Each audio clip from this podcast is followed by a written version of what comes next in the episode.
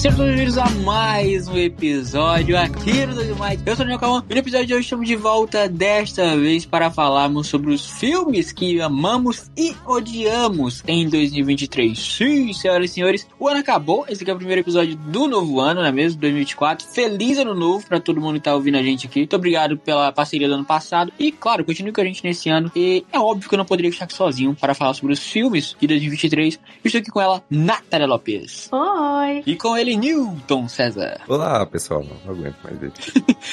Todos chegamos ao mesmo ponto de Newton nesse final de, de ano, principalmente. Pelo menos comigo foi assim. Se você não ouviu o episódio que a gente gravou ano retrasado, agora, né? Nesse caso, filmes que amamos e odiamos em 2022 e não sabe como funciona, basicamente a gente vai listar aqui entre amados e odiados, obviamente, nossos filmes aqui de 2023 que a gente assistiu durante todo o ano que foram lançados nesse período. Não tem muito segredo nisso aqui, é bem simples de entender. E ao passar do cast, quem não entendeu vai entender. Então, sem mais enrolação, bora pro cast.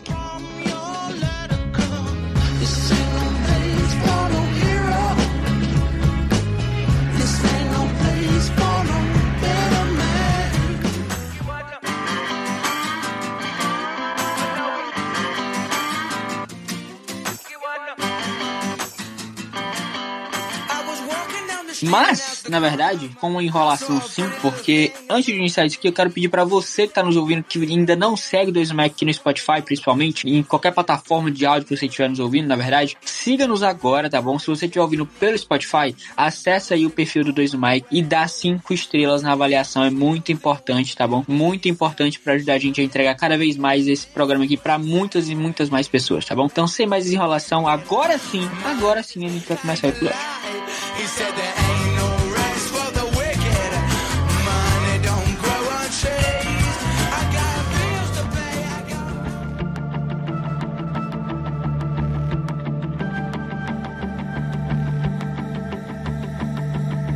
Nath. Tá, então tá. Eu vou começar com o primeiro filme que eu assisti de 2023, que foi Alguém que eu costumava conhecer. É um filme sobre, se eu não tô enganada, ex-namorados, ou que são amigos e tal, e ela é convidada pro casamento dele.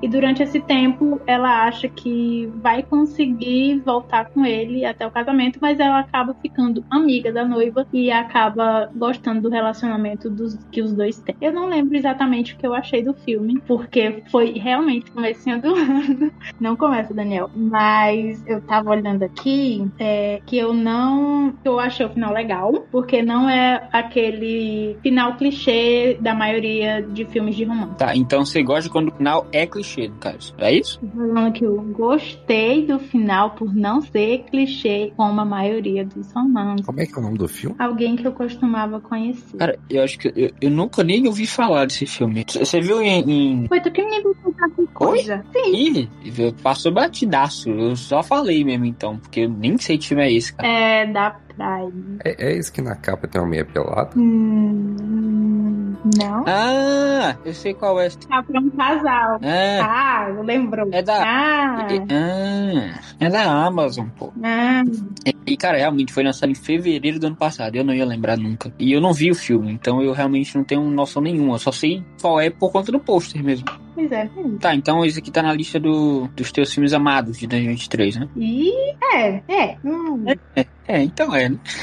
Vou esperar até o final pra decidir. Hum, entendi, então. Bom, então vamos à sequência aqui. É o senhor, senhor Newton. Opa, agora sou eu, hein? Bom, pegando o gancho aqui da Natália, né? Sempre trazendo filmes incríveis. Eu vou falar de um filme, já vou puxar direto aqui, porque. Gente, olha que coisa estranha. Eu abri o meu, o meu papers, o meu docs aqui, pra ir escrevendo os filmes que eu vi, e aí eu vi uma aba que já tava salva, e aí na hora que eu cliquei na aba tinha um monte de filme de 2023. Eu falei, nossa, alguém mim um espírito? Eu do passado? O que, que é isso? Não faço a menor ideia, mas por algum motivo o meu eu do passado, que eu não lembro, colocou aqui Guardiões da Galáxia. Guardiões, foi 2023, não sim, foi? Sim, Cara, assim, e que, que bote, né? Salva-vidas que a Marvel teve com o James Gunn, né? Trouxe o último filme dele na Marvel e, assim, sempre dá aquela impressão de quando aparece um filme bom que, nossa, estão se recompondo, agora vai, vai dar tudo certo. E aí é só, só fica nessa mesmo, né? Acabou que foi só essa. Eu que teve Loki também de coisa boa, mas mas a sensação de Marvel pra mim ainda tá a mesma. Mas tirando Marvel da jogada, Guardiões da Galáxia foi um filmão, puta filmão que eu gostei demais, gostei de ter visto no cinema, de ter ido, valeu a pena. A Marvel, ela tá com, com esse cenário onde qualquer coisa relativamente boa que elas fizerem, que, que, ela, que ela fizer, no caso, é motivo pra galera ir à loucura falando, meu Deus, a Marvel voltou. Só que depois disso vem mais três produções que são problemáticas, que são ruins, miseráveis. Então, assim, foi complicado ser fã da Marvel 2023. Já vinha sendo há muito tempo, né? De,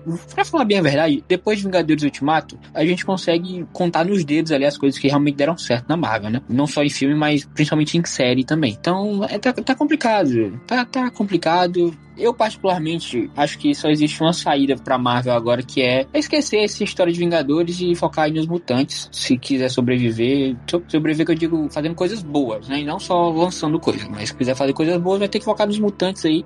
Esquece essa parada de Kang. O Jonathan Majors aí já tá. Foi preso de novo, foi declarado culpado lá da parada dele. Tá, tá, tá, tá complicado. Esquece o Kang. Porra, sei lá, mete um Doutor Destino na parada, arranja um jeito de fazer isso, tá ligado? Mas esquece Castle Kang não funcionou. Não funcionou. Mas Guardiões da Galáxia, de fato, foi uma grata surpresa. Surpresa porque, assim, como eu falei, o histórico da Marvel tava péssimo recentemente. Mas o histórico do James Gunn na, na Marvel é maravilhoso. Os três filmes de Guardiões da Galáxia são muito bons. É, esse aqui, para mim, talvez seja o melhor deles. Pô, assim, despediram o James Gunn, a gente tem um episódio inteiro falando sobre Guardiões da Galáxia aqui no, no 2 do Mike, você pode estar procurando por aí. Mas é de fato um filme que é muito bom e muito superior à grande maioria dos últimos lançamentos da Marvel nos cinemas. É, o, o James, lembrando que o James Gunn, ele fez o Guardiões da Galáxia quando o Guardiões da Galáxia não era conhecido, né? Ninguém conhecia, ninguém sabia que era Groot, o Rocket, ninguém conhecia os personagens. Eu acho que é isso que tá faltando, sabe? Tá faltando coisa que ninguém conhece, sabe? Eu, eu tô cansado de entrar com expectativa ruim, sabe? Ah, vai fazer mais um filme do Tô Estranho.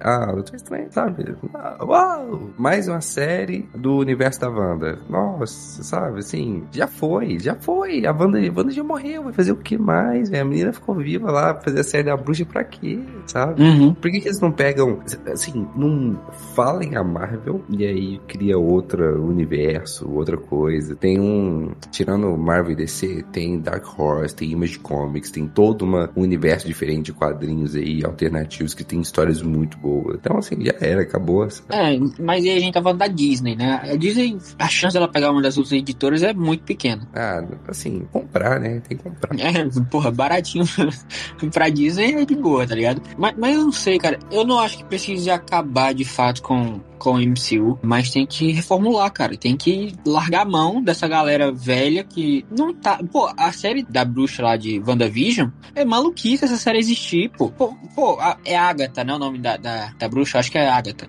Pô, personagem legal, velho. Muito carismática e tal. Ganhou uma série por causa daquela música. Se não fosse por causa da música, ela não tinha essa série. Essa é a grande verdade. E assim, a, a série foi lançada em 2021, a gente já tá em 2024, lançar essa série da Agatha agora não faz o menor sentido, porque pra quê? Sabe? Pra quê? Não vai afetar em nada no MCU, muito provavelmente.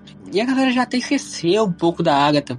Não, não tem motivo nenhum pra essa série existir, a não ser que essa série tem o selo que a série da, da Echo vai ter agora, né? A série da Echo vai lançar agora em janeiro. Vai ter esse selo novo da Marvel aí, onde vão ser histórias que não vão ser necessárias com que você assista 300 filmes ou 200 séries para entender o que tá acontecendo. Vão ser histórias fora parte, de fato, do, do universo, pelo que eu entendi. Só não lembro agora o, o, nome do selo, acho que é o. Acho que é Spotlight o selo que a, que a Marvel vai dar para essas é, produções. E, tipo assim, se for com esse selo, acho que tudo bem até.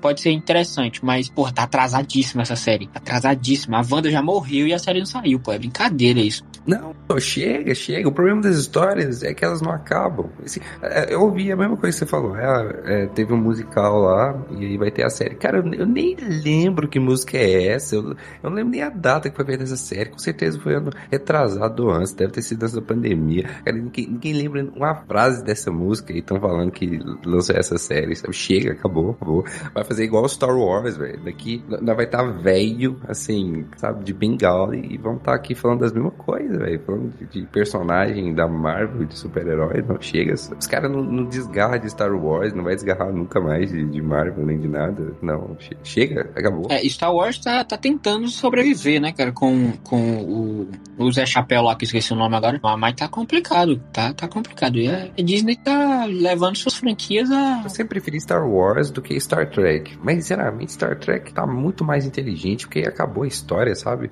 Eu acho que acabar uma história torna ela significante, dá significado a ela. Agora, ah, agora é uma prequel, agora é uma sequel, agora é uma prequel, agora é um spin-off. Chega, cara, sabe? Não tem como. o, o Newton não aguenta mais o, o universo da, da, Marvel, não aguenta mais o universo de Star Wars. É, é 2024 começou amargurado pro, pro Newton. Amargurado, obrigado. Bom, então, dando sequência aqui agora, é minha vez de puxar, eu vou puxar um filme que eu gostei, que foi John Wick, né? Capítulo 4 aí, Baba Yaga, que, pô, a gente tá falando de universo tem que acabar e eu, eu puxo John Wick. Tá no quarto filme, tem duas horas de. duas horas e cinquenta de duração, pô, de um filme que é 100% só porrada, velho. Mas, pô, vamos lá. É, nesse filme aqui, o, o John Wick é, ele tem praticamente ali, sei lá, metade do submundo dele ali contra, contra ele. Tipo, acho que se passa ali mais ou menos em. Se passa em vários países, né? Na verdade, esse, esse, esse quarto filme se passa em Nova York, ele vai pra, pra, pra, pra Berlim, ele vai pra, pra França também, ele vai pro Japão, enfim, e ele consegue montar meio que uma equipe ali e tal. E Bom, eu não vou estar tá falando da história do filme porque não tem motivo para estar tá explicando. Mas o filme, no final das contas, é um filme muito bom. Mas eu não gosto da duração do filme, tá? 2 horas e 50 pra um filme de John Wick é maluquice. Maluquice. É... Não tem história suficiente para isso tudo, tá? Acho que quatro filmes, inclusive, já é loucura. Apesar de serem divertidos, o roteiro deixa a desejar em vários momentos ali. A direção do Sherry Stahelski acho que é ok até também, eu gosto. Tem vários takes ali de onde a o visual do filme se mostra realmente muito bonito, mas falando do filme em si, da história do filme, desnecessário, tá? Não precisava. John Wick já podia ter acabado no terceiro filme, é, se tivesse tido um final digno. E agora a gente tem aí aquele final, né, desse quarto filme que meio que deixa num cliffhanger ali para um possível quinto filme que a gente não sabe se vai acontecer ou não, porque o Keanu Reeves já disse que tá velho, que não aguenta mais já fazendo todas as cenas de, de John Wick e ele faz as cenas dele. Só que ao mesmo tempo ele tá ficando velho, o filme tá aumentando cada vez mais de duração, porque o primeiro filme tem, sei lá, uma hora e meia. Aí o segundo filme tem duas horas. Aí esse filme aqui tem duas horas e cinquenta. Pô, estão matando o John Wick. O John Wick não. O John Wick já mataram, pelo que parece. Mas o Keanu Reeves tá matando a pedrada, pô. Tá maluco. É, é muita coisa e o cara não aguenta mais. O, John, o, o Keanu Reeves não tem físico mais pra fazer o, o John Wick. Não aguenta. Ele não aguenta. Ele tá velho. Ele tá velho. Ele quer aposentar. Ele quer dinheiro. Ele quer aposento. Alô, Lula. Lula aposenta o homem. Duas horas e cinquenta e eu vou te falar, viu? As falas dele dá pra contar no dedo. O cara não deve ter mais de oito falas no filme inteiro. Inteiro, ele não fala nada. E quando ele fala, é uma fala, umas frases feitas. Eu lembro que ele tá com o Winston. Aí ele tá assim, Winston, me fala onde é que aquele cara tá que eu vou matar ele. Aí o Winston fala assim, tá, mas e aí você vai fazer o que depois que você matar ele? Você vai matar o próximo, sabe? Assim, ele tá, ele não tá nem raciocinando mais. Ele tá igual o Goku, cara. Ele só só, quer bater em alguém. Não tá nem aí pra, pra nada, sabe? É, alguém, ô oh, John Wick, bom dia, tudo bom? Passou na cara, sabe? Ele não tá, ele não quer saber de nada. Não, ele não quer saber da história. Nossa, o cachorro dele, ninguém tá nem aí. Já trocou de cachorro. A mulher dele é aquela mesma ladainha. O cara precisa de um psicólogo, velho. O cara só soco na fusa dos outros. Terapia. John Wick precisa de uma terapia. E eu vou te falar uma coisa. A primeira vez que eu assisti, eu não gostei. Mas a segunda que eu assisti, eu falei, nossa, não, esse filme é, esse filme é bom de verdade. Esse filme é bom. Porque ele é honesto, sabe? Ele vira pra você e fala assim, cara, eu vou te entregar soco na cara, ação, sem história. E aí você fala, eu quero. E aí ele te entrega. E é isso, sabe? Você sai, você sai de mão dadas ali. Você sai com um acordo feito e cumprido, sabe? Sim. Então eu, eu gostei. Não acho que precisa de um outro. É, inclusive, é, pra quem não sabe, o Keanu Reeves é meu amigo, a gente se conheceu no CXP. E lá ele falou que, dependendo do hype do filme, é, eles vão continuar a fazer filmes enquanto as pessoas gostarem dos filmes. O que eu acho um grande erro. Mas quem sou eu na, na fila do pão, né? Na fila do pão, tipo, na padaria. Quem que sou eu? Aí, eu, eu, mas, então, ano que vem vai ter bailarina. E eu acho que essa é a melhor saída, sabe? Focar em outras histórias, outras coisas, canônicas canônicos. Eu, eu, eu, ouvi falar, né, que vai aparecer o Keanu Reeves lá, provavelmente vai mesmo. Deve ser uma prequel, sei lá. Mas, mas é isso, acabou, sabe? John Wick foi bom, muito bacana. Mas, sabe, não, não deixa virar um, um Veloz Furioso, não, sabe? Um, um Optimus Prime Transformers. Acabou, foi bom, foi bom, sabe? A gente tem que saber dizer adeus, adeus. É, é mais ou menos isso que a gente quer que aconteça com, com Star Wars, né? Levando em consideração e comparando, na verdade, John Wick com, com Star Wars, que a gente não aguenta mais, é, eu pelo menos não aguento mais, essa historinha de ficar sempre tentando puxar um Skywalker sempre, algum Jedi muito foda e tal. Pô, é legal e pá, mas tem bastante história no universo de Star Wars, sabe? O universo de Star Wars é um universo muito rico, dá para buscar outras histórias. Só que ao mesmo tempo, se, se for ter essas outras histórias, vão ser spin-offs, muito provavelmente. Então, né, fica aí aquela questão precisa de spin-off? Será? Enfim, eu não sei o que esperar de bailarina, inclusive. É, eu vi que, que, tem uma série de John Wick na, no Prime Video também. É uma prequel, né? é uma prequel é, que conta a história do Winston lá no, no, Hotel Continental. Eu não vi a série, muito provavelmente não vou ver, mas tem essa série lá no Prime Video, se você quiser conferir. E eu, eu, eu acho que eu vou ver bailarina, mas assim, zero expectativa pro filme, não sei o que esperar. É, só espero que seja pelo menos tão legal quanto John Wick, se, se for ter que seguir nessa pegada de não ter história, mas ser divertido, sabe?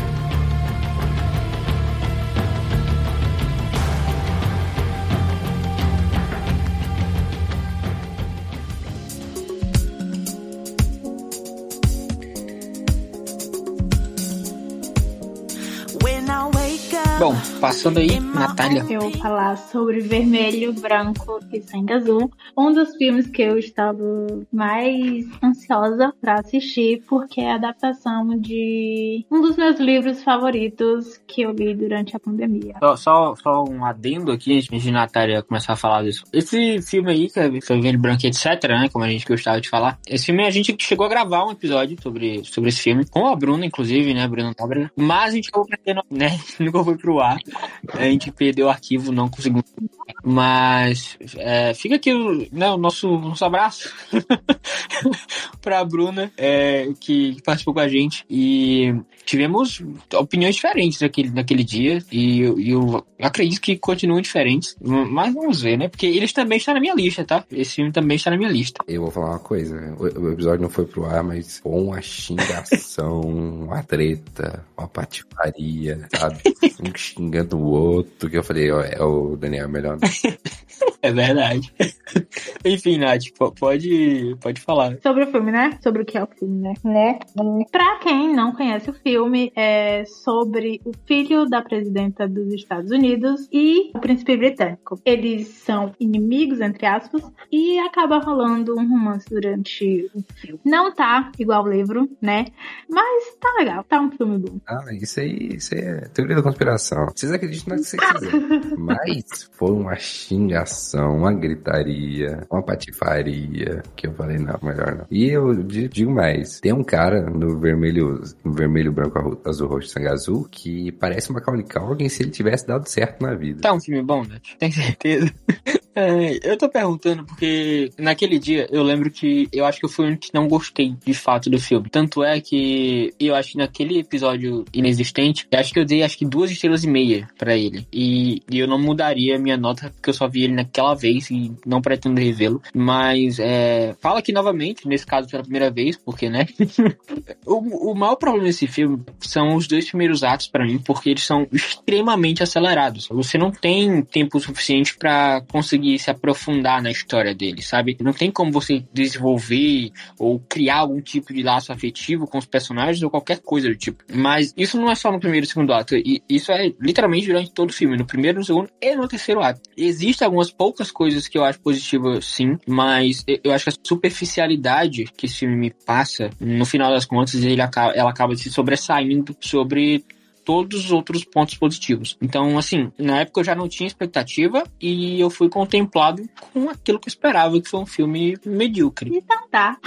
coração de Natália se partindo agora, mas ela sabia disso. Ela já sabia. Eu acho que ela sabia. Não, mas, mas é o que tu realmente falou. Eles aceleram muita coisa no filme e a gente não cria uma conexão com os personagens. E foi isso que me irritou. Se você já não tiver lido o, o livro, você não conhecer a história, não conhecer os personagens, você não vai sentir nenhum tipo de emoção naquilo dali. Você não tem tempo para isso, sabe? É isso. Newton. É Newton? Newton. Opa, sou eu, eu tô aqui, hein? Vai lá. Tá. Eu vou puxar um filmão que deu o que falar, né? Polêmica das grandes. Que é Barbie, Barbie Fairtopia, que aconteceu no ano de 2023, né? É um marco, com certeza, um filme que vai ficar pra história do cinema, que mostra, mostra tudo sobre Barbie, o universo feminino e o universo masculino, e às vezes, ao mesmo tempo que é uma sátira, também tem uma história muito massa que dá para acompanhar, uma história bacana mesmo. E conheço pessoas que não curtiram, ou que não entenderam, ou que não entenderam a mensagem que queria passar. E aí falaram, nossa, mas o filme só fala que homem é burro e essas coisas e tal. Eu falei, ué, cara, se você não entendeu o filme, então você é burro mesmo. Pega boa. Obrigado pela minha participação. É, Barbie realmente fala muito sobre, sobre feminismo, patriarcado e esses assuntos, mas ao mesmo tempo é um filme que é divertido. Você não acha Barbie divertida é porque você realmente não, não consegue pegar a, ali o que a Greta tava querendo te passar. Então, aí realmente é questão de, de ter algum tipo de conexão com o filme ou não. Algumas pessoas conseguem se conectar com, com Barbie, outras pessoas não, tá tudo bem, né? Parabéns para quem consegue, para quem não consegue, infelizmente, fazer o quê, né?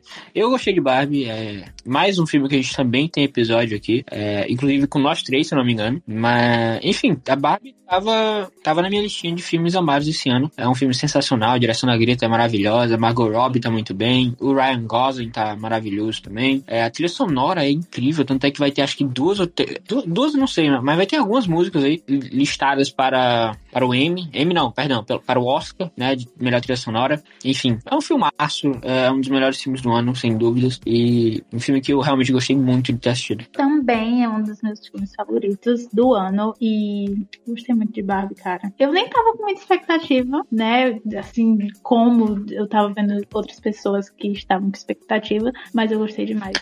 Esse olho de rosa pro cinema? Pô, eu não lembro, viu? Mas eu acho que não. Eu devo ter ido de preto, aliás. O, o Newton é aquele tipo de pessoa que a família toda se reúne e fala, ó, oh, gente, todo mundo de branco no Natal. No Natal não, no Ano Novo. É o Newton, ele aparece de camisa preta, tá ligado? Ah, eu faço questão ainda. Eu não eu sou igual. É, eu não fui de preto, mas eu acho que eu fui de branco.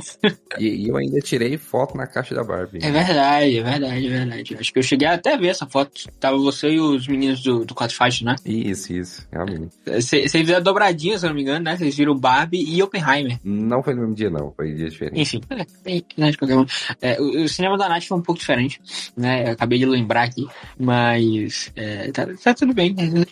Não das coisas que a polícia apareça aqui batendo na porta. É... Toque, toque, toque. Eu mandei lá pra sua casa, viu? ai, ai, ai. Ó, oh, vamos lá, vamos dar sequência que eu vou puxar o meu filme agora. Eu sei que a gente tá falando de coisa boa, mas vamos falar de coisa ruim, vamos falar de Velozes Furiosos 10. é o décimo filme da franquia Velozes Furiosos, que foi aí publicado, é, feito propaganda como se fosse de fato o último filme da franquia, né? A corrida final, a linha de chegada para Velozes Furiosos, quando na verdade a gente descobriu que vai ter outro filme. que o filme 10, na verdade, foi dividido em duas partes. Esse filme acaba com um cliffhanger. E basicamente, nesse filme aqui, o, o Toreto, é, mais uma vez, ele recruta todo mundo de novo ali, a família, para mais uma missão de, de vingança. E dessa vez ele tem que ir contra o Jason Momoa, meio coringado ali, que é, que é o que é brasileiro, meio português também, que, enfim, o, o, Dante, né? Eu acho que é Dante o nome do, do personagem de Jason Momoa nesse filme. É, é, é, filme horrível, filme horrível, horrível, uma das piores coisas que eu vi no ano. O personagem de Jason Momoa não é isso tudo. Eu vi que na época ali tinha gente gostando pra caramba, mas eu não consegui comprar nada desse filme, absolutamente nada. O filho do Toreto trocou de cor, né? Trocaram o ator, aí, porra, loucura absurda. Já chega de Velozes Furiosos, não aguento mais. Não aguento mais. O, o filho do Toreto fez tipo que nem o Michael Jackson, só que ao contrário, tá ligado? Pois é, enfim. Só que o Jackson por causa de doença, né? É, anyway, eu não aguento mais Velozes Furiosos. Eu, eu não vou falar a frase genial que foi inventada pra esse tipo de situação. Não sou capaz de opinar. Não assisti, não sei se vou assistir. E é isso, né? Enquanto não tiver o Toreto dirigindo Optimus Prime, não merece mais minha atenção. esse agora virou a meta do, do Newton pra 2024, né? Os Velozes Furiosos fazer um crossover aí com, com Transformers e qualquer outro filme? Godzilla. Godzilla, Godzilla. Não era Godzilla? Ah, era? Eu não lembro agora. Acho que era. Acho que era, acho que era o Toreto dentro do Optimus Prime correndo pela, pela cauda, assim, as costas do, do, do Godzilla. Acho que é, esse era o teu sonho. Ah, não, não lembro, não lembro. Mas, mas aí eu assisto. É, não vale a pena. Essa é a grande verdade, tá? Não vale a pena não. O filme é horrível, CGI horrível, tudo horrível, tudo horrível, tudo horrível.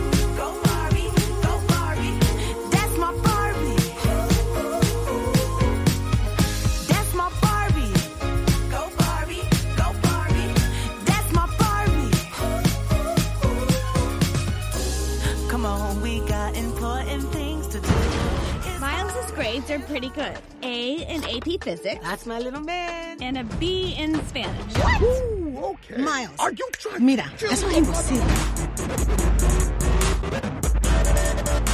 Bom, dando sequência, Nath. É, vou falar de um filme que eu assisti por acaso, que foi Nimona, uma animaçãozinha da Netflix, que eu realmente vi aquilo dali e disse, hum, por que não? Por que não assistir? É sobre uma meninazinha que é considerada um monstro e um cavaleiro que foi acusado por cometer um crime que, se não estou enganada, foi matar a rainha. Só que ele se junta com a Nimona e tenta mostrar que não foi ele que fez aquilo. É uma história bem divertida, eu gostei bastante. É, eu não vi Nimona, é, mas tava. Tava na sua lista. Exato, tava na minha listinha pra ver. Só que no final de ano eu já não tava mais aguentando ver filme. Eu já tinha feito uma sequência absurda durante todo o ano. Eu vi no total acho que 100 filmes, mais de 100 filmes. E eu já não tava mais aguentando, gente. Eu não aguentava mais. Eu olhei assim e falei, cara, eu não vou assistir isso aqui não. E eu, uma hora e meia achei de duração. E eu olhei e falei, cara, eu não aguento. Eu, não aguento. eu preciso descansar. Eu passei acho que três semanas sem ver um filme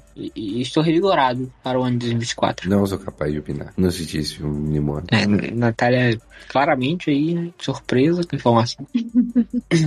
Bom, então, né? Newton, próximo filme? Lá vai eu, hein? Lá vai eu, lá vai eu. Tô olhando aqui as imagens de Nimona, parece que o cara foi dublado pelo Nabu, é isso mesmo? Ou não? Eu viajei. Faço a menor ideia, filho. Eu não, não vi o filme, não sei nem qual é o elenco. E a Natália muito provavelmente não faz a menor ideia de quem seja Namor, porque, né? Uhum. Obrigada por falar. Tá. Vou falar de um filme aqui que ele tem que ser aplaudido antes de você dar play. No meio do filme você pausa para aplaudir, depois aplaude de novo depois que termina, que é o Homem-Aranha através do Aranha Verso, que, que é uma animação assim sinistra. Eu saí do cinema outra pessoa maravilhada, eu tava encantado, eu tava, em, eu tava na magia, doidão, sabe? Eu tava doidão. Eu tava me sentindo Homem-Aranha. Nossa, foi. Oh, esse, esse ano 2023 foi um, foi um ano muito aranhaísco, porque eu joguei o jogo do Homem-Aranha também, zerei o jogo do Homem-Aranha, é, joguei com mais Morales. Nossa, cara, foi muito, muito bom. Assisti mais de uma vez, inclusive, o filme do Homem-Aranha, filmaço, que trouxe, assim, eu não vou falar que eu já falei, mas assim, é, né, acontece. Ele tem uma arte diferente, uma arte que ela é novidade no mundo. É, eu sei que tem gente que fala que a mesma arte que foi usada lá foi usada em Arcane, foi usada no Gatbots 2, mas, cara, tá diferente, sabe? Tá, tá aquarelado, parece que é uma aquarela, parece que tá tudo muito, eles, e eles não estão nem aí. Às vezes você vê ela dentro do quarto e ela tá dentro de uma pintura. E você não vê exatamente a definição da cômoda que tá do lado direito. Não, não tá nem aí. Tá tudo pintado da mesma cor só. E é isso. Tá quase invisível, sabe? Eu gostei demais dessa arte. É, eu acho que eles vão continuar, né? Arte muito bonita. E é, é isso, né? Obrigado a todos. É, você falou da parte da, da aquarela aí, né? Do, no quarto da Spider-Gwen. É, e, pô, não é como se eles só tivessem escolhido aleatoriamente. Ah, vamos usar esse tipo de arte aqui. Não, aquilo ali, a aquarela tá aí para mostrar, para demonstrar, na verdade, representar os sentimentos da, da Gwen que ela tá sentindo naquele momento. Então não é uma coisa gratuita, sabe? Existe um motivo para aquilo tá ali e funciona muito bem, cara. Funciona muito bem e funciona muito bem o filme inteiro. É, são diferentes tipos de, de animação que eles usam durante o filme, de, de desenho ali e tal, de pintura. É, e, pô, é lindo. É, acima de qualquer coisa. O filme é lindo. O filme é belíssimo, visualmente falando. É cor maravilhosa, a história também é muito boa, a direção é top também. Enfim, tá, tava na minha listinha também aqui, de amados esse ano. Pô, filme incrível, filme incrível. E se tu quiser saber nossa opinião detalhadazinha mesmo, tem um episódio também do, no, no Dois Mike comigo, Newton e Thiago Romariz, inclusive, né? É, então, se você não conferiu ainda, vai conferir. Você não vai estar tá perdendo seu tempo ou não. Vai valer a pena. Cara, que filmaço. E assim, você pode parar o filme em qualquer momento, tirar um print que ele serve de wallpaper. É muito bonito. Uhum. Muito bonito. Ele, ele é bonito o filme inteiro, sabe? Cada, cada frame do filme é uma splash art fantástica. A história, é, nossa, a história, assim, compete com o quão bonito ele é. É uma história, é um pouco mais complexa que a do primeiro, mas é uma complexidade que dá prazer de você ir absorvendo aquela história e aí você tá na pele dele, cara, e nossa, é doido demais. E, e tem muita coisa que eu percebi da segunda vez que eu tava assistindo, não da primeira, e que é fantástico. Assistam e, e depois reassistam. Assistam de novo, é um filmão. Mas eu nunca vou superar os quadrinhos não estarem é, traduzidos para português, cara. Isso não, não, faz sentido, isso é um pecado, velho. Isso já foi horrível na versão de cinema. E aí na versão do streaming, que eles tiveram mais tempo, eles não traduziram essa bodega? Como que pode, cara? Não entra na minha cabeça uma empresa desse tamanho. Pânico 6, que não tem um terço da popularidade do Homem-Aranha, tá traduzido as mensagens no WhatsApp que a minhazinha manda no celular. E o Homem-Aranha não tá traduzido. Que que é isso? O que que tá acontecendo? Tá tudo ao contrário. No Brasil é tudo ao contrário, velho. Você vai, você vai, você sai na rua da Bom Dia, a pessoa te dá um soco na cara, fala que é o John Wick. O que que tá acontecendo, cara? Por que não traduziram o baú? Mas olha, sinceramente, eu prefiro tá reclamando de que alguma coisa não foi traduzida no filme do que tá reclamando de coisa como a gente reclamou aqui, sei lá, de Velozes Furiosos, sabe? De, de enfim, os outros que a gente falou mal, que, que quando a gente tira pra falar mal, realmente é porque é horrível mesmo, sabe? Então, é, eu prefiro estar tá reclamando de pequenos detalhes, como esse em Aranha Verso, do que estar tá reclamando de 90% do filme. Não, eu concordo com você. Concordo com você que, né, existem erros, existem erros, são erros diferentes. Mas, pra mim, não é o que detalhe, velho. O, o desenho é inspirado no quadrinho, tem o papel, a arte do quadrinho, ele é todo em papel de quadrinho. E o quadrinho não tá enquadrinhadamente letreirado. Putz, sacanagem. E o pior é que eu reassisti o primeiro e o primeiro tá em português, o primeiro tá traduzido e os dois não, cara. O que tá acontecendo, velho? Eu não aguento mais. Tudo ao contrário. O que que tá acontecendo? Estão passando a mão na grana dos tradutores da arte. Pô, não passa a mão na grana do tradutor, não. É, por favor, é, paga tradutor. Tem que pagar o tradutor. Só, pode ser eu um dia. É.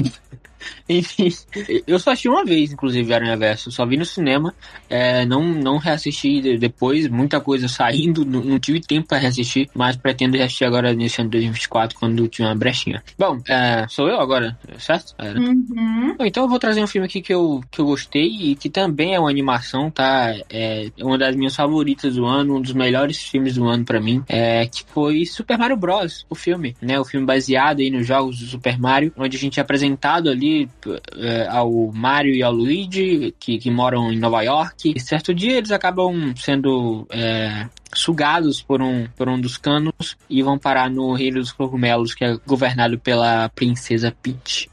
Mas nem mesmo lá tudo são flores. E aí temos o Bowser, que é vivido pelo Jack Black, e que fez com que aquela música desgraçada ficasse na mente de todo mundo por pelo menos um mês. Mas agora todo mundo esqueceu, graças a Deus, e ninguém tá mais falando do, de, de Peaches. Inclusive, Peaches não vai nem ser indicada a, a melhor trilha sonora no Oscar, viu? Coisa que meses atrás seria loucura a gente tá falando. Enfim. Acho o filme muito bom, filme muito lindo também, muito perfeitinho, cara. Ele é muito fofinho, é perfeito pra criançada, pô. Maravilhoso. Tem várias tiradas ali que não são especificamente para as crianças, né? Tem uma personagem específico que, que eu não vou lembrar agora o nome dela, eu acho, mas que é maravilhosa, velho. Que é a, aquela gotinha, sabe? Gotinha, lágrimazinha, enfim, não sei. Mas que, que fica falando de morte e tal, de uma maneira tão fúnebre que. Ah, que... é uma estrela. É uma estrela, é, é verdade, é uma estrela. Porra, é maravilhoso esse personagem. Maravilhoso. Aparece pouquíssimo no filme, mas às vezes que apareceu me cativou de uma maneira absurda. Cara, Super Mario Bros. é o filme que tá dividindo meu coração com Spider-Verse. Por isso, o Oscar de animação pra mim vai ser complicado, porque, putz, eu me senti com meu, meu Super Nintendo de novo, cara. Me senti lá, cara. Tava sentado na sala jogando. É, é um filme que mexeu comigo muito profundamente. E é um filme bom, com a história boa, sabe? Conseguindo entregar uma parada bacana. E outra, é, assim, o, o filme do Super Mario Bros. ele era inimaginável de ser feito. Porque é, uma, é um jogo tão fantasioso. Você tá correndo e tá com tartaruga, sabe? Nada faz sentido. E tem um Goomba que, não sei lá se aquele é um guaxinim que você pula na cabeça dele, você entra pelo cano. É uma história muito diferente da realidade. É muito difícil você fazer um filme, fazer uma história narrativa que, que faça sentido, sabe? Que você fala assim, isso é crível, isso é crível, isso não é, tipo assim, não é um sonho de alguém que tá cheirando maconha. Não, isso é, faz sentido com a nossa realidade, dá pra fazer um paralelo, dá pra imaginar, dá pra colocar dentro de um desenho. E fizeram muito bem feito, que é muito bacana. Inclusive, é, é tão difícil que o primeiro que fizeram foi horrível, né? Que foi o live action lá. Uhum. Não dá vontade nem de lembrar. Mas é isso, né? Espero que, que a vida seja boa. a vida vai ser boa, com certeza. É, e eu espero que tenha mais filmes de Mario, tá? Porque, porque é maravilhoso, cara. Eu, eu, eu preciso de mais coisas do universo de Mario.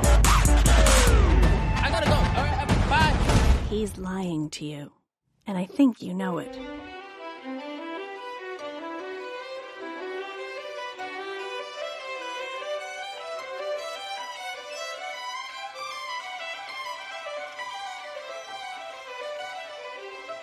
Um dos filmes que eu assisti agora por último, que é Liu, da Netflix. É, conta a história de um lagarto que, após anos na escola, que ele fica dentro de uma salinha lá de aula da escola, ele decide que quer ser livre porque ele percebeu que tá velho e que provavelmente pode morrer. É, aí conta a história dele com as crianças, com o amigo dele, que é uma tartaruga, se eu não entendo nada, e com a professora da turma. É muito fofinho, eu gostei demais desse filme. Esse filme é o filme que é, que é dublado pelo Adam Sandler na Netflix? É a animação daquele. É. É, é. Tava na minha lista também e acabou que eu não Sim, vi. Sim, você falou que ia assistir ele também. Final de ano, é dezembro, né? O que eu posso fazer, né? Desculpa, Netflix. Caraca, eu pedi desculpa, Netflix. Que faz, que faz. Não, e eu faço jus à representação das crianças que é feito nesse filme. Eu enxergo as crianças daquele jeito lá. Você viu o filme? Vi, eu vi o filme. As crianças do jardim de infância são uma coisa do filme. Não, não. Como que são as crianças?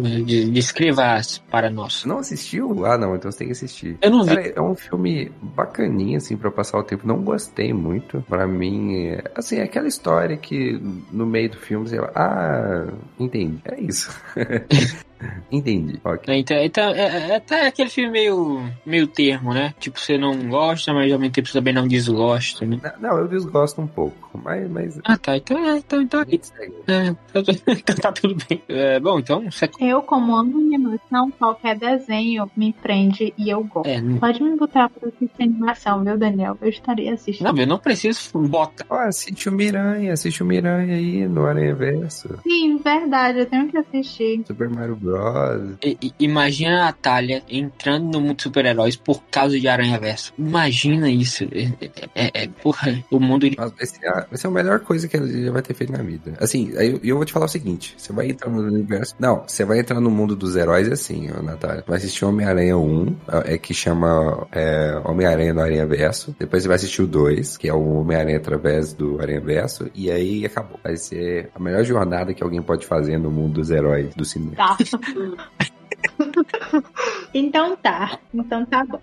Mas ó, a DC também tem muita coisa boa, tá? A animação, inclusive a DC. Nossa, muito é verdade. Animação do que a Marvel. Porque a, a Sony fez uma maravilha chamada Aranha Verso. Mas fora isso, a Marvel não tem nada assim bom demais em animação. É, é porque, é, porque é, é, da, é da Sony, né? A Marvel não tem nada nada bom de animação. Mas a DC, a DC você pode fechar o olho e apontar que vai ser fantástico. Pô, o universo cinematográfico da DC nas animações é maravilhoso. Amarradinho, já acabou uma vez, começou de novo. Porra, coisa linda, coisa linda, flashpoint os caramba. Maravilhoso. Porra, o que os caras acertaram nas animações, os caras não acertaram em um filme, um filme da DC nos cinemas, assim, live action, sabe? É, não dá, é, é outro nível. As animações da DC são outro nível. Outro nível. É, próximo aí é, é o Senhor. Opa, sou eu? Opa, e aí, como é que vocês estão, galerinha? Vou trazer aqui o grande rival barra amigo, porque eu nunca vi na história do cinema, o normal é a gente falar assim, é, putz, é, tal filme adiou a estreia, ou adiantou a estreia, porque tal filme vai estrear no mesmo dia. Então, né, a gente muda as datas pra não dar conflito, porque um vai engolir o outro e tal. E pela primeira vez a gente tem o abraço de dois filmes que saíram junto, que é o Barbie que a gente falou junto com Oppenheimer Oppenheimer. E aí eu tô aqui pra falar de Oppenheimer, que é um filme que ele foi muito importante, não só né, a história em si, a importância do, do filme como filme, mas no mundo real, porque o, o Nolan, eu sei que ele tava no estúdio, sei lá que estúdio que era, ele tava há muito tempo, uh, e aí ele tava fazendo filme, e aí ele lançou o Tenet nesse estúdio, e aí teve uma decisão sobre se Tenet ia lançar no cinema e depois no streaming, ou se ia ser os dois juntos. Não lembro qual é a decisão, só sei que o Nolan discordou do estúdio, falou, não, pode ser assim, se vocês fizessem eu vou embora, e aí eles fizeram o que o Nolan não queria fazer, o Nolan falou, então eu vou embora então.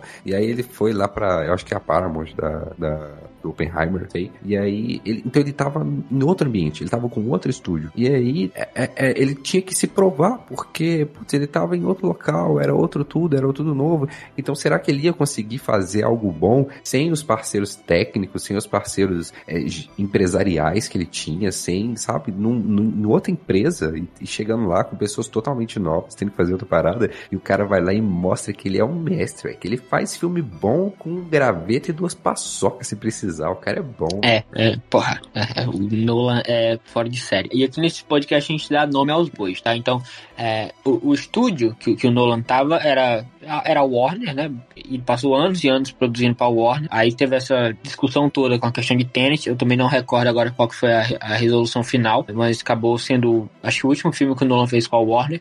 E aí ele foi para Universal e fez agora Oppenheimer. E porra, eu não assisti o filme, mas foi um, um sucesso de bilheteria. Tô enrolando para assistir Oppenheimer até agora porque o filme tem três horas e três horas para mim é muito tempo.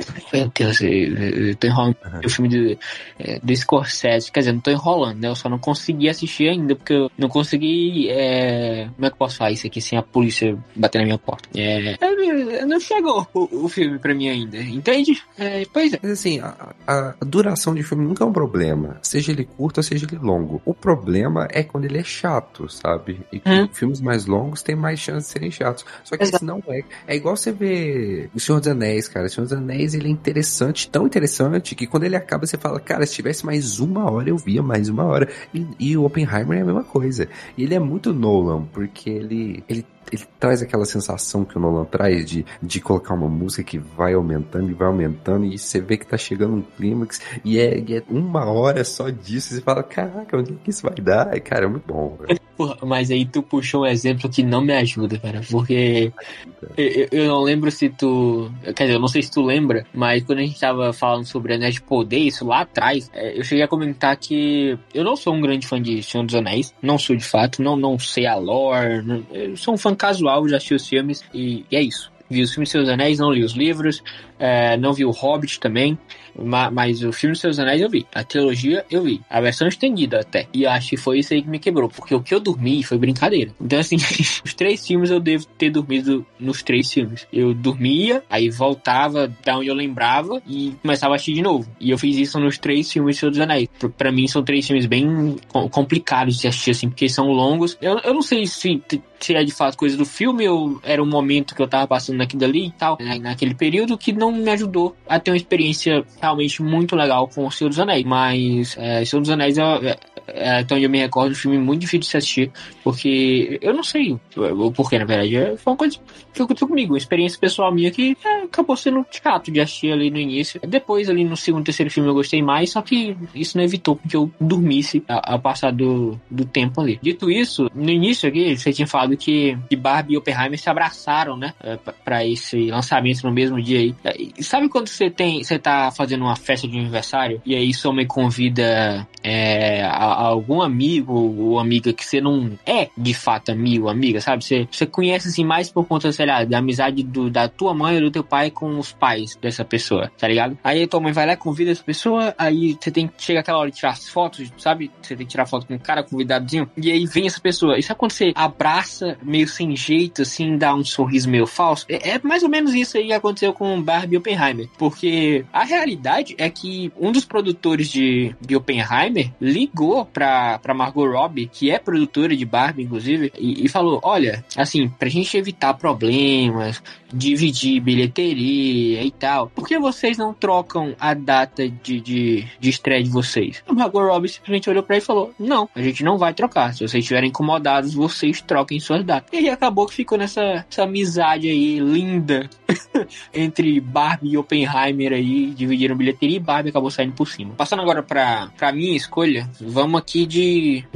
Vamos no filme do Michael Jordan, né? O filme do Michael Jordan aí, na verdade, do tênis do Michael Jordan é a história por trás do logo, filme dirigido pelo, pelo Ben Affleck que, que conta aí as negociações entre a Nike e a família Jordan quando eles estavam em busca de um, de um acordo que acabou revolucionando aí o mundo do, do basquete e do, do esporte em geral, né? Da, é, de como funcionavam os contratos de, dos jogadores com, com marcas de desportivas. O filme é maravilhoso, a história de como tudo isso aconteceu é incrível e eu acho que eles conseguiram traduzir bem pro filme. A direção do Ben Affleck é muito boa. O Ben Affleck no filme, fazendo ali o presidente da Nike, é também muito bom. E eu acho que o Ben Affleck ele foi feito para esse tipo de papel, cara. O Ben Affleck ele é um ótimo diretor, inclusive, tá? Mas o Ben Affleck é porque eu não tenho boas memórias dele como, como Batman. Pra, pra, pra, mim, o Ben Affleck é um péssimo Batman. Mas nas outras coisas ele sai super bem. Só não pode ser o Batman. E, enfim, é, é um filme que me pegou de surpresa. Não, não imaginava que fosse ser tão bom. E acabou sendo um dos melhores filmes que eu vi nesse ano. Com certeza está no meu top 3 filmes do ano aí, assim, sem titubear, sabe? Então, Fica aí a sugestão de é a história por trás do que eu acho que tá disponível no Prime Video. Alguém chegou a ver também ou não? Não, mas eu tenho muita vontade. É, sugiro que você assista, cara, vale a pena. É um filme realmente muito bom.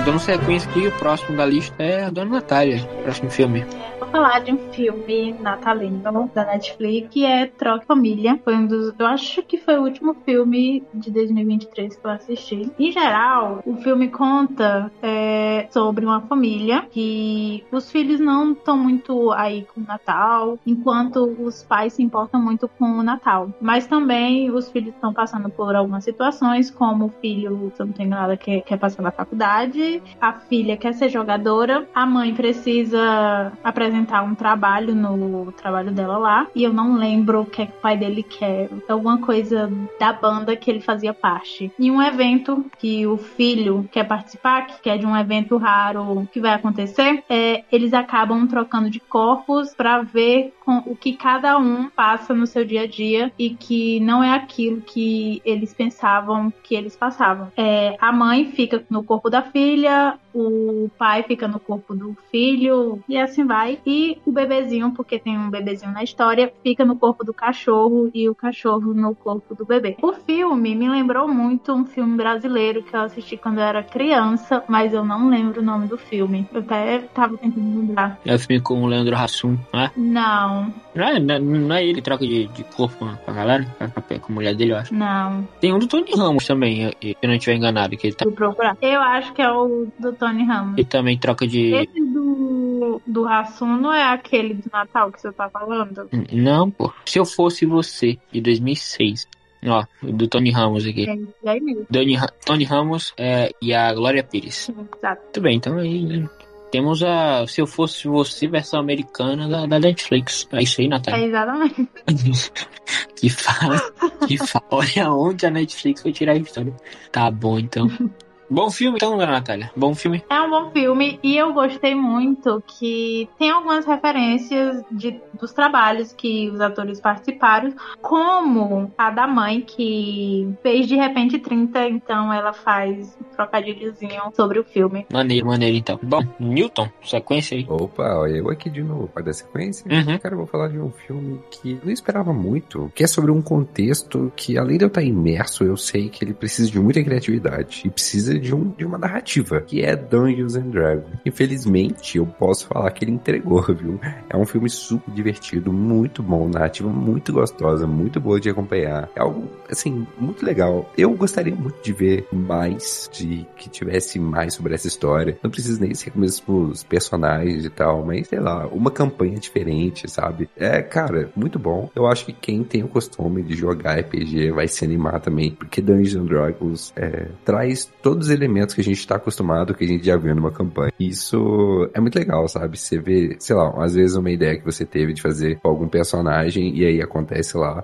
ou então nem isso, ou então uma coisa totalmente diferente que você nunca pensou e falou, caraca, que legal. É uma história muito boa, tem muitos clichês e eu acho que é por isso que funciona bem. Uh, e é isso, pessoal. Muito obrigado e assistam Dungeons and Dragons. A, a cena do, do paladino indo embora em linha reta e passando por cima da pedra é, é muito boa. É muito boa.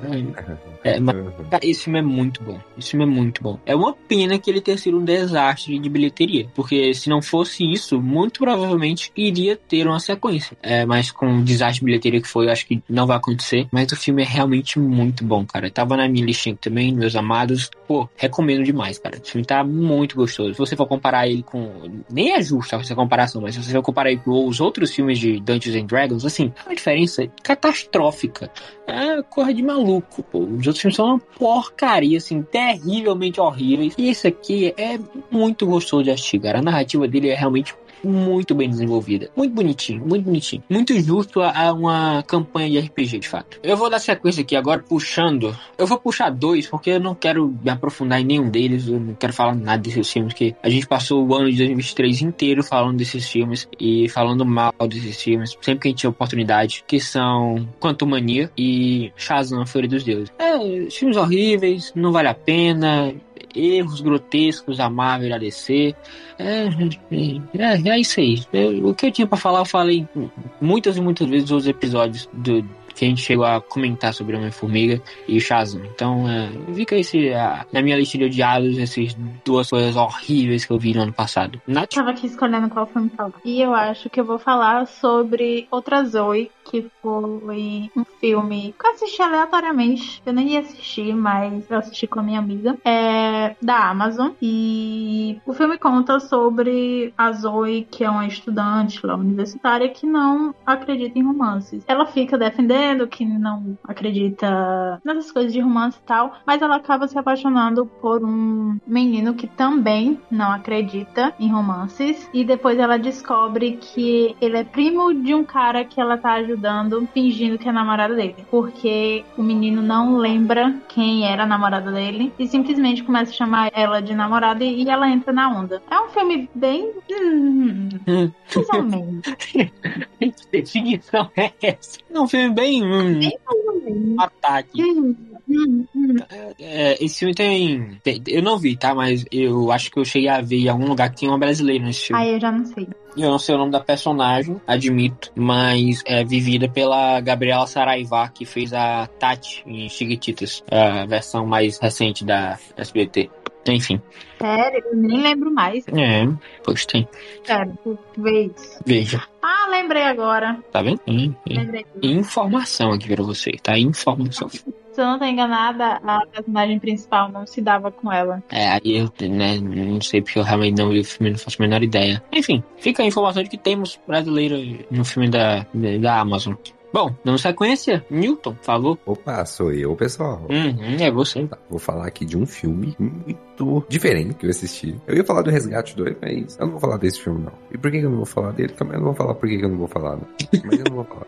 Eu vou falar de Tetris. Cara, Tetris é um filme sobre a história do jogo Tetris, né? E, e é muito interessante. Muito interessante não só a história do texto, como ela do, do jogo, na verdade, como ele foi criado, que foi criado por um cara que foi mandado por um amigo dele, um amigo dele jogou, achou legal. E aí foi espalhado no sentido de um passando pro outro via disquete. O cara, tipo assim, viralizou do jeito mais difícil de ser viralizado e viralizou, o que mostra que foi um jogo muito diferente. Foi feito para prompt, né? O que foi uma parada muito legal. E, mas o contexto em que ele foi feito, na Rússia, em pleno Guerra Fria, cara, ele não queria nem se tornar visível, falar que foi ele e tal, porque era tudo muito truncado, muito fechado, muito difícil. Mas é um filme que vai contando essa história e você vai querendo saber como que ela vai desenrolar. Por exemplo, tem um cara, né, que é o, o principal, inclusive é o cara que fez Kingsman. Ele tem, tem uma história dele assim, quando eu bati o olho, eu pensei, cara, que fantasia. Não, não aconteceu desse jeito. Mas olha, é, tem um evento que ele, ele vai pra Rússia, só que ele não fala russo, ele precisa contratar uma intérprete. Ele contrata uma intérprete e em dado momento da história, ele descobre que essa intérprete, na verdade, estava espionando ele, era do KGB. E tem um dado momento da história que tem que eles ficam perseguidos, né? São perseguidos e tudo mais. Eu tava lendo aqueles textos no sentido de o que, que é ficção e o que, que não é nesse filme. E aí, na hora, eu pensei, eu pensei assim, assim, como assim o cara foi contratar uma intérprete e era da KGB? Eu, eu acredito que a perseguição era real e aquilo lá não, né? Só que é totalmente ao contrário. A, a certa perseguição não aconteceu, mas o que aconteceu é que, de fato,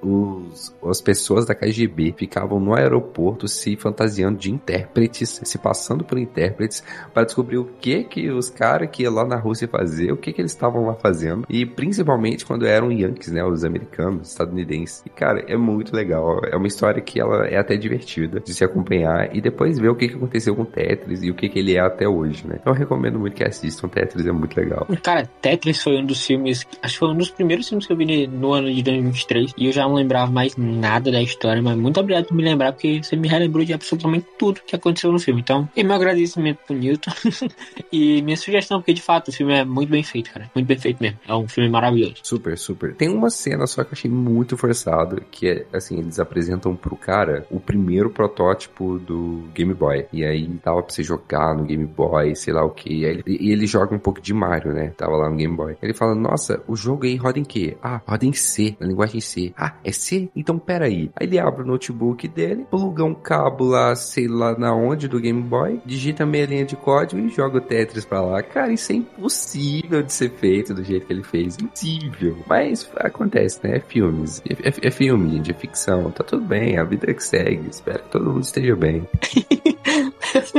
as, as, resoluções finais do Newton, é, elas me fazem querer perguntar para vocês quais foram, caso vocês tenham feito suas resoluções de final de ano para 2024. Chegaram a fazer? Vocês fazem essas coisas? Bom, eu, eu acho que o silêncio ele diz mais que mil palavras, isso é claramente um. Mas, é, enfim, dando sequência, vamos agora falar sobre um senhorzinho de idade aí que resolveu voltar a fazer um filme de uma franquia que começou muito bem, mas que as sequências não são maravilhosas, tanto quanto o primeiro filme, inclusive o terceiro filme é horrível. Mas o quarto filme veio e eu gostei do quarto filme, que é Indiana Jones e a Relíquia do Destino. É o filme que tem o Harrison Ford novamente, tem a Phoebe Waller-Bridge lá de do, da, daquela série que Fleabag, Fleabag, a série Fleabag. É, pô, eu gostei do filme, tá? Eu acho que se você for comparar com as outras continuações que teve, esse aqui talvez seja um, uma das melhores. Não é tão bom quanto o primeiro filme, é impossível ser, ser tão bom quanto o primeiro filme, mas é um filme que eu particularmente não esperava muita coisa e que me surpreendeu positivamente. Então, fiquei feliz pelo final que teve ali o, o Indie. Gostei do filme todo, gostei do roteiro, gostei de como eles desenvolveram a narrativa. Tem alguns pontos baixos, é claro, mas no final das contas acho que acaba sendo mais positivo do que negativo. Então, fica aí minha sugestão de Indiana Jones e a Relíquia do Destino.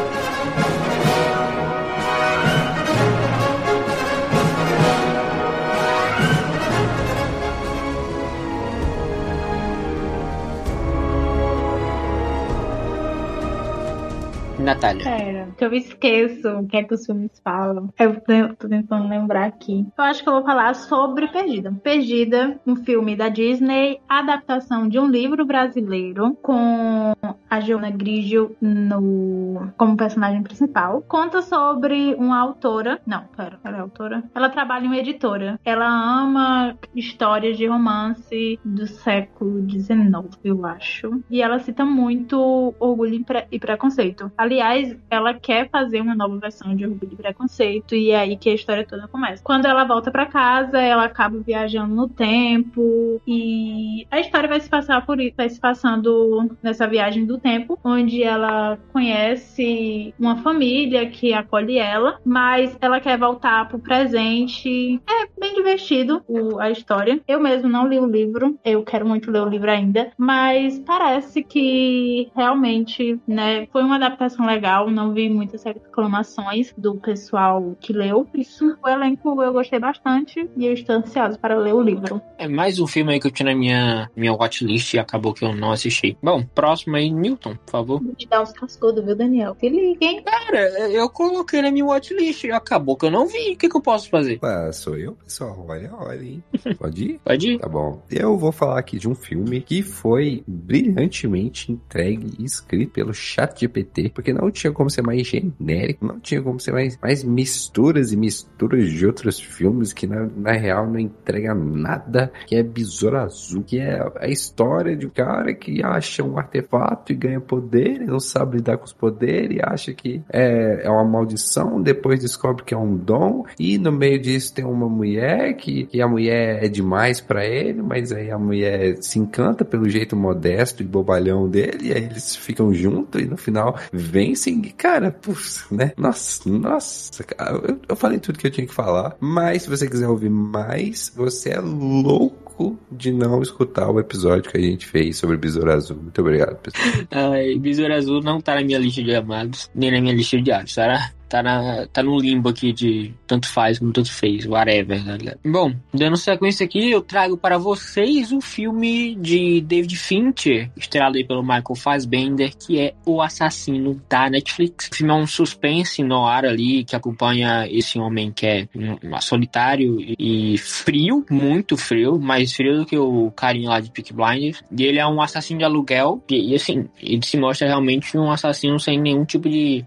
de arrependimento ou escrúpulo, sabe? Só que em certo momento ali é, ele acaba quase morrendo durante uma missão por conta de um, de um erro que acaba fomentando ali uma consequência desastrosa para ele e ele começa a desenvolver consciência de seus atos quando ele vai concluindo, enquanto ele vai concluindo essas encomendas que os clientes pedem a ele, né? E daí é no meio dessa crise psicológica que, que ele tem que enfrentar o, o último chefe dele numa caçada internacional. Então, o filme visualmente falando, é um filme muito bonito. O roteiro eu acho que é interessante. Não acho que ele consegue desenvolver tão bem quanto ele poderia. Tecnicamente falando, é um filme muito rico, mas eu particularmente não gostei. Não foi um filme que me pegou. Temos outra brasileira nesse, nesse elenco aqui, inclusive, tá? Sophie Charlotte. Mas, mas enfim, é, acaba que esse filme é um filme bom, mas que eu particularmente não, não gostei e que não, não conseguiu me cativar e por isso está na minha lista aqui de, de odiados, apesar de, ter, de ser até um pouco demais falar odiado, porque eu não cheguei a odiar o filme, mas basicamente não gostei, né? não, não consegui me conectar com a história do filme. Eu gostei muito desse filme, sabe? Ele não é nenhum mega blaster filmão, ou oh, eu preciso assistir esse filme antes de morrer, não. É um filme assim, do segundo ato pra frente ele é, né, é, é mais um filme. É um filme até bom,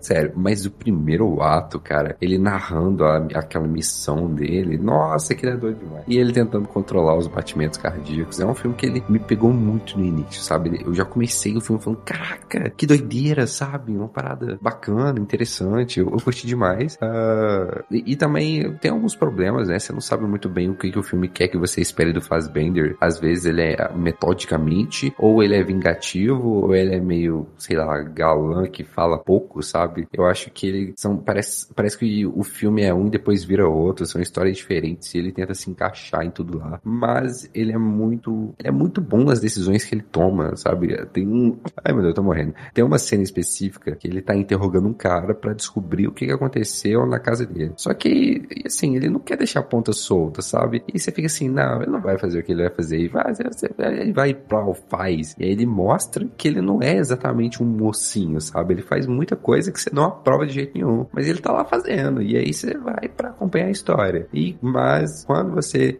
quando ele tá na frente, assim, é uma história de vingança. E quando ele tá na frente do cara que mandou fazer a vingança no final do filme, não que mandou fazer a vingança, né, mas o cara que financiou tudo ele na frente. Tem das dissoluções mais bobas do planeta, umas conversa boba e nada conta, tudo acaba em pizza. Nossa, é, mas é um filme que eu recomendo para assistir, viu? Às vezes tu gosta, às vezes não é um chato igual eu, não, mas quem vai quem diz quem né? Então, é.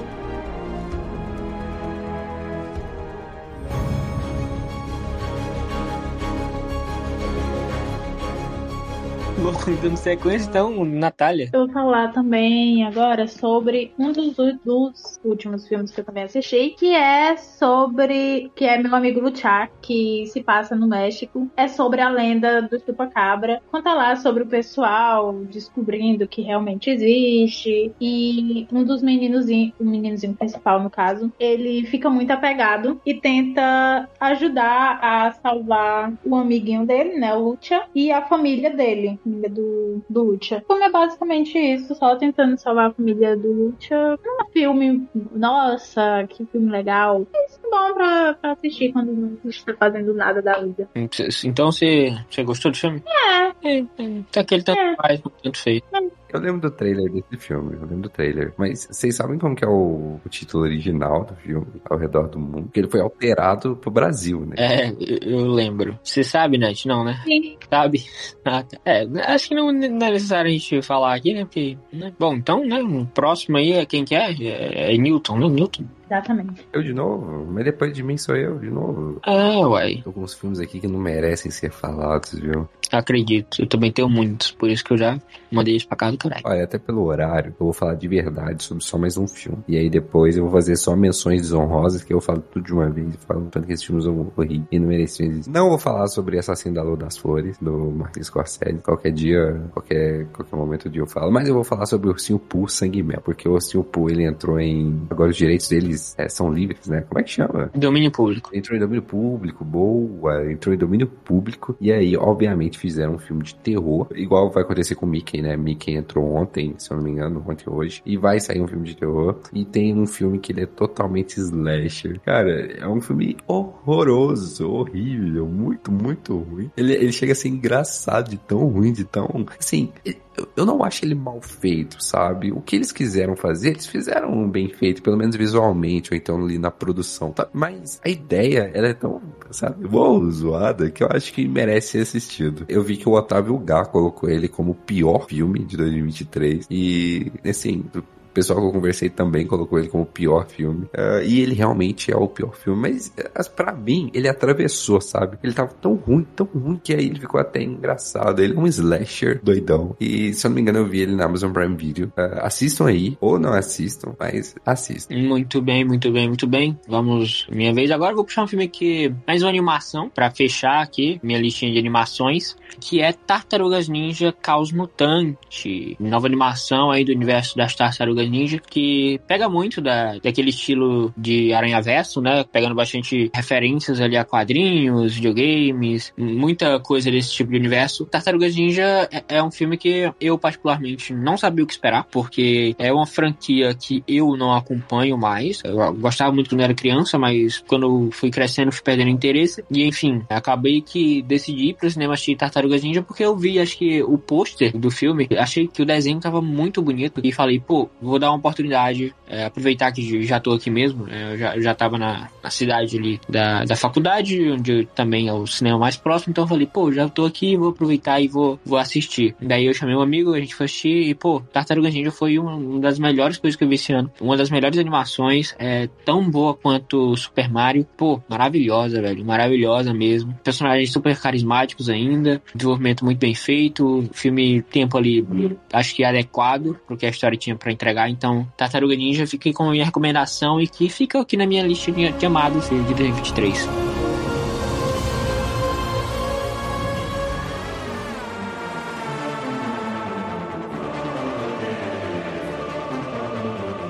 Bom, agora a gente entra na rodada de menções honrosas, tá? E vocês podem estar, caso vocês não tenham muitas menções honrosas, vocês podem estar selecionando um filme para estar comentando agora de maneira um pouco mais aprofundada. Então, é, começa nessa rodada. não tenho dois filmes. Muito bem, então você pode estar mencionando um aí e comentando o outro. Droga, eu não lembro do, do que o outro fala, eu ainda ia procurar. É Elementos, da Disney, a animaçãozinha da Disney, que conta, né, ali sobre os elementos, fogo, água, terra, ar, tará, tará. e a história, né, foca na jovem ali do fogo com o carinha da água, que eles se conhecem, viram amigos e acabam sentindo um romance, começa a nascer ali. Só que eles não podem se tocar, a, a família da menina não apoia nem um pouco, e a história vai se passando com eles realmente se aproximando e fazendo com que a família dela goste dele. Eu gostei bastante do filme, porque, como eu disse, eu amo animação. Qualquer animação eu estou assistindo, se possível. Então, é isso. E o outro, eu não lembro. Peraí. Ah. Não lembro hum. exatamente o que ele se trata. Eu só lembro que é de romance também. E também é uma adaptação, se eu não tô enganada. Deixei, achei coisinha. Ah, foi fala coisinha. Se eu não tô enganada, é uma adaptação de um livro também brasileiro, só que dessa vez é uma adaptação pela Prime, que é Um Ano Inesquecível. São quatro filmes, mas eu só assisti um. E foi porque estava aparecendo demais edits pra mim desse filme, de uma cena específica de um dos personagens. Conta sobre a história da Ana Júlia e do João Paulo. João Paulo ama música, Ana Júlia não gosta de música. Foi contando aí dele se, dele se aproximando dela, querendo ser melhor no trabalho dela. Ele tentando fazer ela gostar de música. E também conta sobre a relação dela com a mãe dela. Quem faz a mãe dela é a Isa. A mãe dela some e ela acaba não querendo ver mais a mãe dela, mas ela acaba se reconectando com a mãe dela. É isso. Eu gostei do filme. Eu também não li o livro. Se realmente for uma adaptação. Mas aí o que esperar de uma pessoa que se chama Ana Júlia, né? É óbvio que essa pessoa vai odiar a música. É óbvio. Ela cresceu sendo bulinada. O que ela cresceu ouvindo gente cantando pra ela Ana Júlia. É, o Edith que me fez assistir o filme é justamente o João Paulo cantando Ana Júlia pra ela. Nossa, se eu sou essa garota, eu dou um soco no, no meio do nariz, cara. Porra, pelo amor de Deus. Tem um pouquinho de criatividade, né? Meu amigo, por favor. Ah, não, não dá. É isso. Acabou, meus filmes. Acabou, acabou. Newton, por favor. Opa, vamos lá. Eu não tenho menção honrosa, só tenho menção desonrosa. É justo. Tá, assim, pra um filme que merece ser pensado, refletido e, e levar em consideração realmente a mensagem que ele tá trazendo, eu vou deixar mesmo o Homem-Aranha, através do Aranha Verso. Mas já tem um episódio inteiro falando sobre isso, então acho que não precisa, né? Mas, putz, eu reassisti e que mensagem, cara, que mensagem. Mais das menções desonrosas aqui no meu, no meu balaio da tristeza e sofrimento, eu eu vou jogar Quanto Mania. Filme asqueroso, horrível. Assim, visualmente, uh, sabe, dá vontade de ir embora do cinema, dá vontade de ir embora. Cara, Flash, eu não quero nem lembrar das cenas para não me estressar. Se você quer ver a minha opinião de Flash, assista aí o nosso episódio de Flash. Eu não sei se a gente tem um episódio de Flash, acho que a gente tem sim. Tem, tem, tem. tem. E também tem um episódio de melhores e piores filmes da Marvel que a gente fez um, um quadro lá, e lá eu falo bastante de Flash. DLC, DLC. Ah, é, isso, DLC. Então, não tô nem aí mais pra Flash, eu não quero me lembrar para não sofrer. É, essas são as minhas maiores maiores menções honrosas aqui. Tem que eu não vou falar tanto, talvez em outra oportunidade, sobre Jogos Mortais 10 uh, ah, e só. É isso, pessoal. Essa foi a minha parte. Bom, eu tenho algumas menções aqui porque eu deixei pro final meu momento de desabafo aqui, porque foi o último filme que eu vi em 2023, então eu quero deixar ele pra estar tá comentando por último. Vou falar logo de menções honrosas aqui, de filmes que eu gostei esse ano. Jogos Vorazes, A Cantiga dos Pássaros e das Serpentes, tá? Gostei muito do filme. Achei que ficou tão bom quanto os filmes originais, até melhor que alguns deles. Também quero mencionar aqui o filme Bottoms, que eu não sei como que é a tradução para português, não sei como foi traduzido, mas é a comédia que chegou no Prime Video tem alguns meses, fechado pela Eoe Debre e não lembro o nome da outra garota, mas é um filme muito engraçado, uma, uma comédia satirizada ali, muito divertida, muito bem feita, então também tá nos meus filmes amados esse ano. Outro deles aqui é No Hard Feelings, né, que, que é é o da Jennifer Lawrence com o rapaz que eu também acabei esquecendo o nome, não, na real não lembro, mas comédia romântica, filme super engraçadinho, super curtinho, super bem desenvolvido, super legal também de tá acompanhando. E o filme Wonka, né, que estreou recentemente nos cinemas, agora no mês de dezembro, é musical. Eu não tava dando nada pelo filme, achei que não fosse ficar bom realmente, mas me surpreendeu, tá um filme muito legal. Se trata de musical, eu só vi o, o filme em português, então eu não sei como é que tá a trilha sonora em inglês, eu tenho que ouvir ainda pra, pra ver se tá bom. Mas em português, pelo menos, eu gostei das músicas. Gostei de como desenvolveram. Acho que talvez o tempo tenha ficado um pouco grande demais. Tenham enchido bastante linguiça ali. Mas se você tirar isso, você não vai ter tantos problemas assim. Então é um filme que eu gostei também. Ficou na minha listinha de amados. E aí, passando agora pra minha listinha de odiados, né? Eu tenho aqui A Pequena Sereia o live action da Pequena Sereia, que tem duas horas e lá vai bolinha de, de duração e que é horrível. É, é horrível. O CGI desse filme é uma coisa tosca. Eu sabia que ia ser horrível, eu falei que ia ser horrível, de fato foi horrível. Não tenho nada para falar sobre esse filme, a não ser que ele cumpriu minhas expectativas, né? Pelo menos isso ele fez.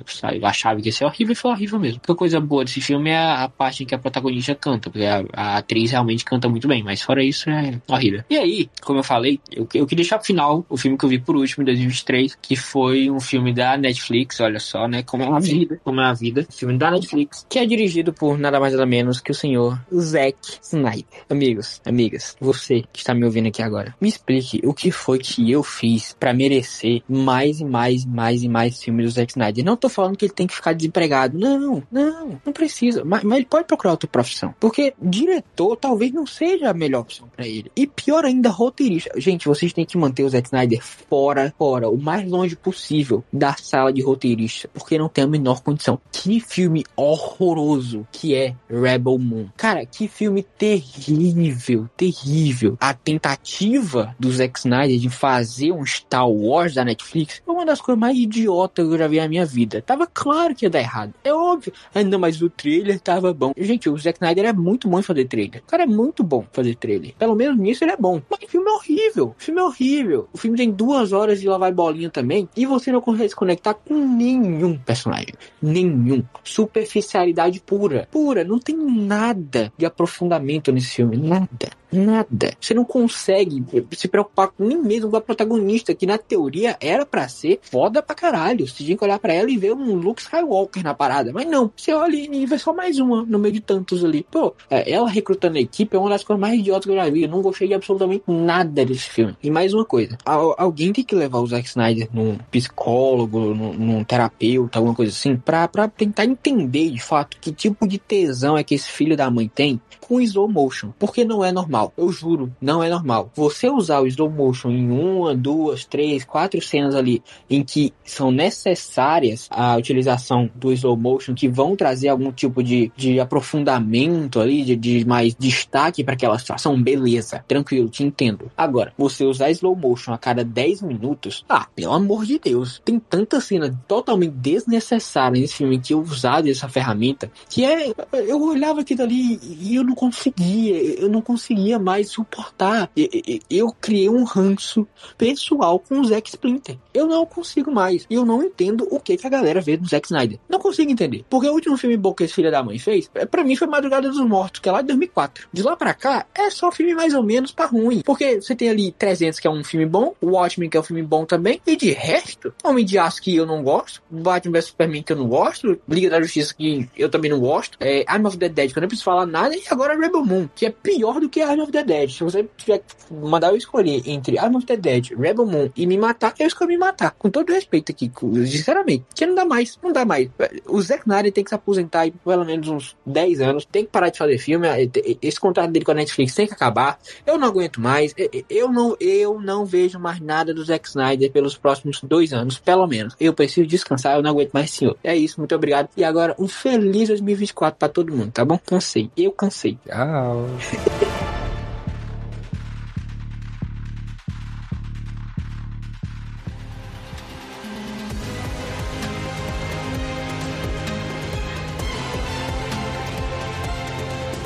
depois desse momento aqui de desabafo, quero pedir para vocês aqui pra gente tá fazendo nosso top 3 melhores e top 3 piores filmes desse ano, né? Eu não sei quais, quais filmes colocar no top 3, porque eu achei a maioria bem mediana. De ruins, tá? De ruins. Bem medianas, mas o que eu menos gostei real foi a outras oito. Então tá ali os filmes que eu não gostei e eu não sei qual mais colocar, então não vou colocar nenhum dos outros. Bom, espero que entenda, Daniel. E o meu top 3 de bons, meríssimo lugar, óbvio, Barbie. E em segundo e terceiro, Perdida e Elemento. Muito bem, muito bem, muito bem. Aí está o top 3. Natália, Newton, por favor, seu top 3. Opa, sou eu. Cara, eu não vou conseguir entregar um top 3 de terceiro, segundo e primeiro. Uh, eu acho que eu preciso digerir bastante ainda sobre o que foi esse 2023, essa loucura e tanto de filme para falar que tal filme foi o melhor filme do ano passado. Mas eu queria colocar um, um pódio sem enumeração exatamente aqui para realmente Oppenheimer, que foi um filme que me, surpreendeu muito, né? Já expliquei aqui o contexto relevante que ele tinha para fazer e foi realmente, sim, outra parada. Vou colocar no pódio também Barbie. Putz, filme diferente que a gente precisava, né? É muito bom sair dessas, dessas mesmas coisas, mesmas coisas, mesmas coisas. E Barbie estar aí pra trazer algo bem diferente, faz realmente refletir, pensar sobre tudo. E vou colocar aí também, né? O Miranhão através do universo. E aí é isso, pessoal. Um abraço a todos. Muito bem. Uh, o meu top 3 de melhores filmes aqui, uh, em terceiro lugar eu botei S, tá? História por trás do logo. Em segundo eu coloquei Super Mario Bros. o filme. E em primeiríssimo lugar eu acabei colocando Aranha Verso, porque de fato foi para mim o melhor filme, talvez a melhor experiência que eu tive no cinema no ano de 2023. Dito isso, passando agora para top 3 piores, eu coloquei aqui em terceiro o filme do Zack Snyder, né? Rebel Moon, porque eu fui gentil, como eu fui também no meu desabafo. É... em segundo, eu coloquei Shazam. E em primeiro, eu coloquei Quantum Mania, porque apesar da, da, da, tentativa é, muito dedicada do Zack Snyder em ter o pior filme do ano, acabou perdendo porque tem Shazam e Quantum Mania que são desgraçados também.